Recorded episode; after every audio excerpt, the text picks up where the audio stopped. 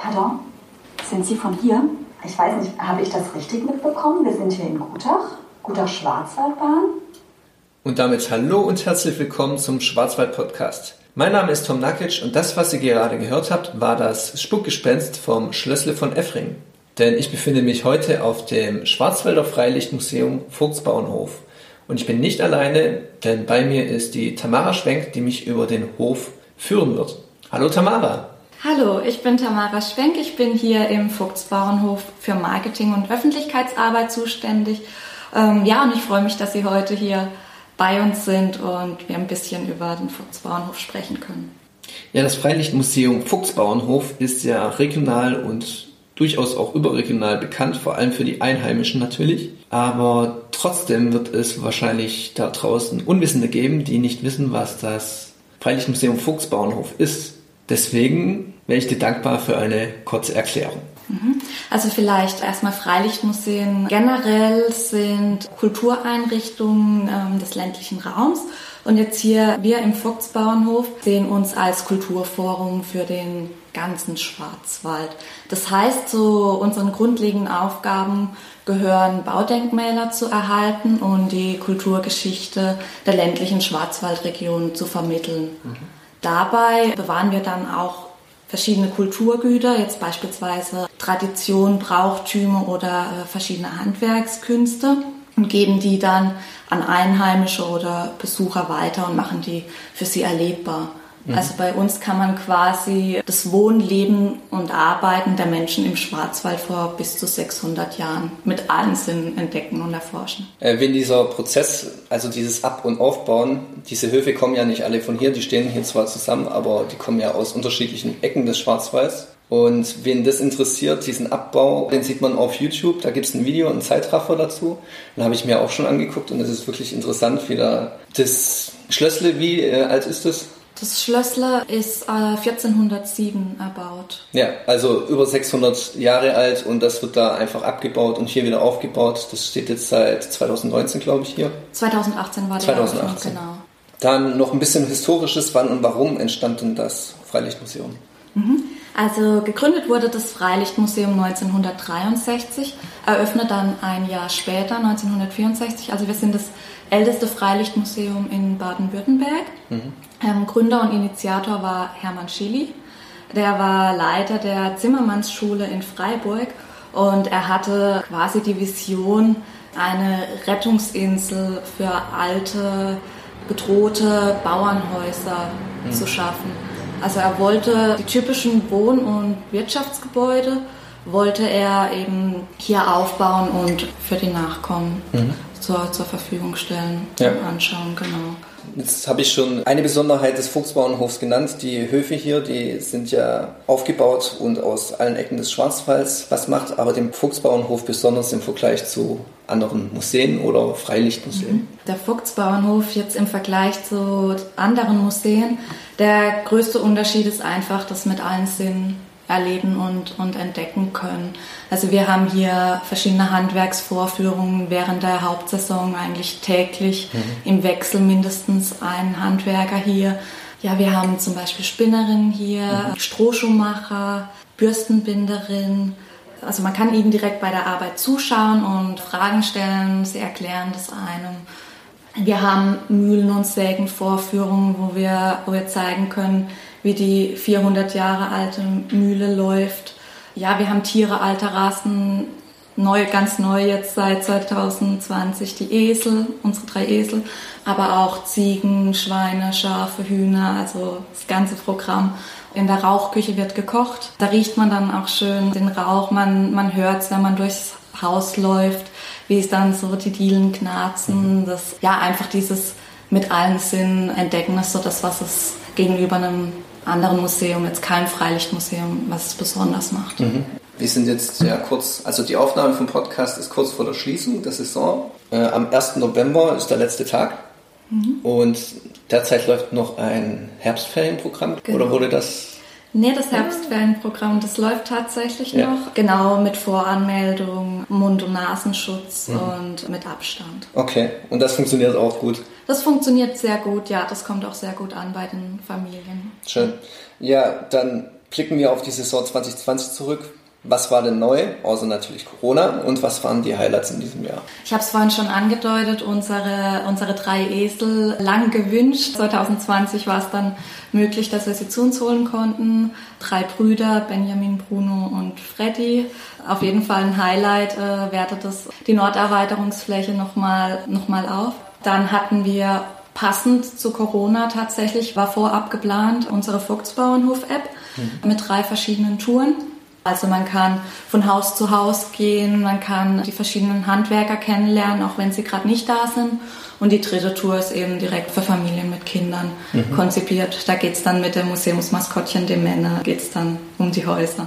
Was sind denn dann so generell die Highlights, was das Freilich Museum Volksbauernhof zu bieten hat? Ganz klar das abwechslungsreiche Veranstaltungsprogramm mhm. mit den verschiedenen Themen und Aktionstagen. Wir haben den Trachtentags, Oldtimer und Traktorentreffen, Herbst- und Schlachtfest. Genau solche Highlights, die einfach im Veranstaltungsprogramm nicht mehr, nicht mehr wegzudenken sind.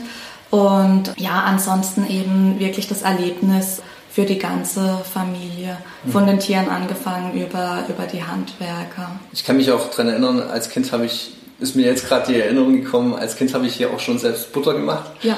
Äh, Gab es nämlich auch dieses, ich glaube, war das Teil vom Herbstferienprogramm, ich weiß es nicht mehr, aber ich durfte Butter machen und die dann auch selber essen mit einem selbstgebackenen Bauernbrot hier.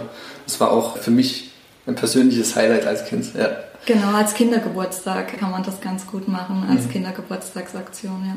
Ja, welche Auswirkungen hatte dann das ganze Gesundheitsthema die letzten Monate auf den Museumsbetrieb? Genau, also es hat angefangen, der Saisonstart hat sich verzögert um, um sechs Wochen. Mhm. Wir mussten natürlich auch ein umfangreiches Hygienekonzept austüfteln. Wir haben Wegeführungen durch die Häuser, Einbahnregelungen, ganz klar dann die, die Mitmachangebote in der offenen Werkstatt für Familien. Anmeldepflicht auch bei der Allgemeinführung, die täglich kostenfrei zur Verfügung steht. Ja, wir mussten einfach ja alles ein bisschen umkonzipieren. Führung konnten wir dann irgendwann wieder anbieten, mhm. aber eben mit einem anderen Konzept. Also davor war es so, dass wir auch in die Häuser reingegangen sind und jetzt haben wir eben einzelne Führungen so umgestaltet, dass sie ausschließlich im Freien stattfinden. Mhm. Genau, aber mit, mit denselben und ähnlichen Inhalten. Worauf dürfen sich die Besucher dann in der kommenden Saison freuen und wann fängt die denn an, 2021? Genau, die Saison 2021 beginnt am 28. März, also am letzten Sonntag im März. Ja, wir werden unsere Vogtsbauernhof-App noch ergänzen um eine weitere Tour. Da wird es dann um Dialekte gehen, also Dialekte aus den verschiedenen Herkunftsorten unserer Höfe und Häuser. Außerdem wird zum ersten Mal seit, äh, seit Eröffnung vom Vogtsbauernhof wird der Vogtsbauernhof selber, das ist ja der einzige Hof, der mhm, hier schon ja. immer stand, ähm, der wird ein bisschen umgestaltet. Also die, da ist aktuell noch eine Webkammer drin mhm. und die wird umgestaltet in Erinnerung an eine ehemalige Bewohnerin vom Vogtsbauernhof. Zu viel verrate ich jetzt noch nicht, aber es wird auf jeden Fall spannend. Ja. Eine ehemalige Bewohnerin. Eine ehemalige Bewohnerin von Fuchsbau. Wie lange ist das her? Wie lange ist das her? Ja, schon, schon eine ganze Weile her. Okay, ja. okay, ich bin gespannt. Dann würde ich sagen, du führst mich noch über den Hof und wir fangen ein wenig die Highlights ein und ich versuche für die Zuhörer die Atmosphäre vom Fuchsbauernhof mit einzufangen. Und hoffentlich finden wir auch noch traditionelle Handwerker. Und wer es sucht, der findet. Wir befinden uns gerade auf dem Weg zum Schlössle von Effring. Das ist derzeit ja das neueste hierhin versetzte und restaurierte Gebäude. Allerdings sind wir jetzt Martha und Rudi Leitl über den Weg gelaufen. Die stellen hier traditionelles Handwerk dar. Was genau, das erzählen Sie am besten selbst. Wir sind die Strohschuhmacher aus Kernbach. Wir machen Strohschuh miteinander, meine Frau und ich. Aus Raugenstroh. Traditionell wie früher aus Raugenstroh, wie man es früher genommen hätte. Das Raugenstroh, wo man auf die Dächer verwendet hat. Äh, und aus dem Material machen wir Strohschuhe.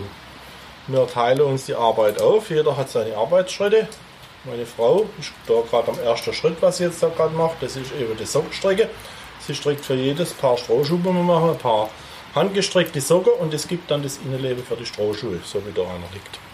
Der zweite Schritt ist dann aus Roggenstroh, wo vom Bauer handgedroschen wurde, von Hand geerntet und handgedroschen flechte mir einen Strohzopf, drei, ganz normale Dreistrangzopf und das macht auch meine Frau und ich muss den Zopf dann putzen. Das heißt, die Stopple, wo dann im Strohzopf noch dran sind, wo überstehe, abschneide und den schön glatt mache.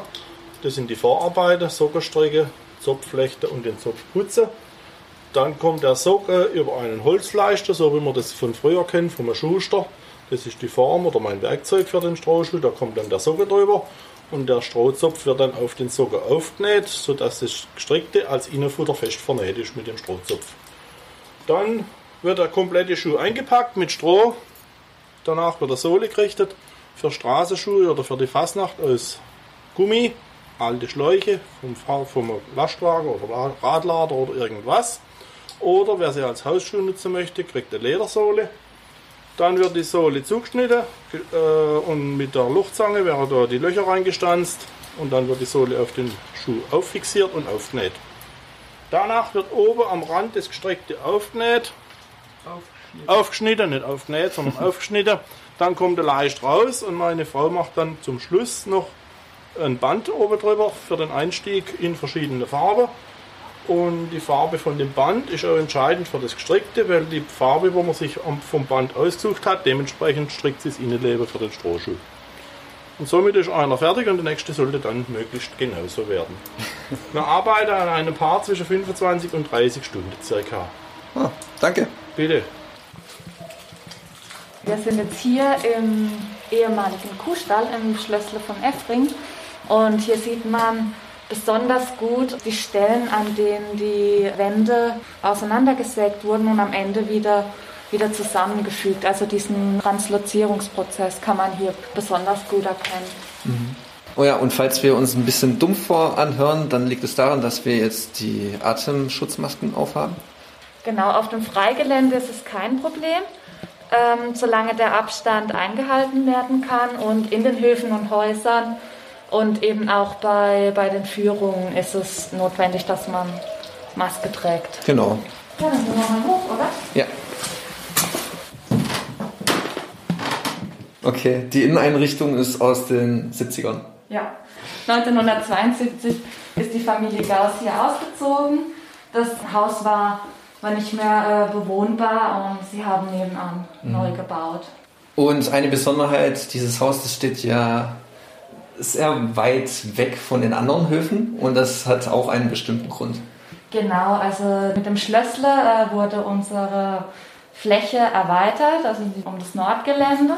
Also wir spielen jetzt dadurch dass den kompletten Schwarzwald vom Süden bis zum Norden und das Schlössle, das steht wirklich am nördlichsten Punkt vom Museumsgelände, weil Wildberg, Landkreis Kalf auch den nördlichsten Punkt dann vom Schwarzwald bei uns widerspiegelt. Mhm. Genau. Und das Freigelände soll dann noch gefüllt werden mit weiteren Höfen. Also angedacht ist noch ein, ein Haus aus der Rheinebene und ein Haus aus der Schwarzwaldhochstraße, genau. Da stellt sich auch die Frage, wie finanziert sich eigentlich das Ganze, wenn da jetzt noch zahlreiche Höfe dazukommen? Das kostet ja auch alles. Wir kaufen keine Häuser. Ja.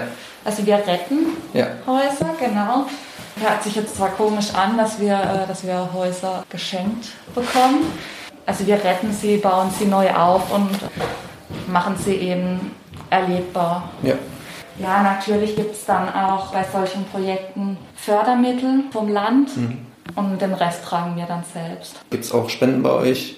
Das weniger. Also wir haben einen Förderverein, ja. mit dem wir einige Dinge realisieren. Also zum Beispiel den NSU Prinz, da die Restaurierung oder den Unterstand für den Prinz oder die Liegen mhm. am See. Ja. Solche Sachen nutzen wir dann durch die Gelder vom Förderverein. Mhm. Das Zimmer hat auch eine schöne Geschichte. Und zwar war immer angedacht, dass der älteste Sohn der Familie Gauss, der hat sich bislang mit seinem Großvater Zimmer geteilt, dass für ihn mal der Dachboden ausgebaut wird und er da sein, sein eigenes Zimmer bekommt. Das wurde dann tatsächlich nie realisiert und dann hat das Museum die Idee gehabt, dass man ihm hier im Museum sein Jugendzimmer ermöglicht. Genau. Okay. Filmstation, Schlossgespenst.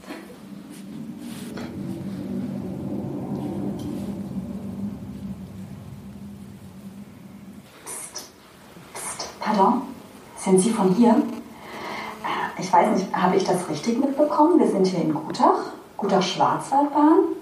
Sie verzeihen meine Verwirrung. Ich glaube, ich war gerade etwas eingenickt. Nur ein Jahrhundert oder so. Das allerdings in Effringen. Wie Sie kennen Effringen nicht. Ich bitte Sie. Wildberg-Effringen, nah bei Kalf, Nordschwarzwald.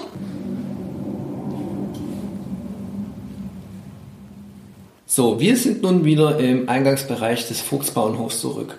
Und bevor wir nun zum Ende dieser Folge kommen, hier nochmal der Hinweis, dass es die Fuchsbauernhof-App im Google Play Store und im Apple Store zum Download gibt. Die Links findet ihr in den Show Notes. Ich denke, ich habe den Fuchsbauernhof mit allen Sinnen erlebt und ich hoffe, unsere Zuhörer sind auf den Geschmack gekommen. Ich bedanke mich bei dir, dass du mich und die Zuhörer durch den Hof geführt hast. Ja, war schön, dass du da warst. Äh, ich hoffe, dir hat es gefallen. Und ja, vielleicht sehen wir uns ja wieder ab dem 28. März 2021, wenn wir in die neue Saison starten. Ja, wunderbar. Vielen Dank und ciao.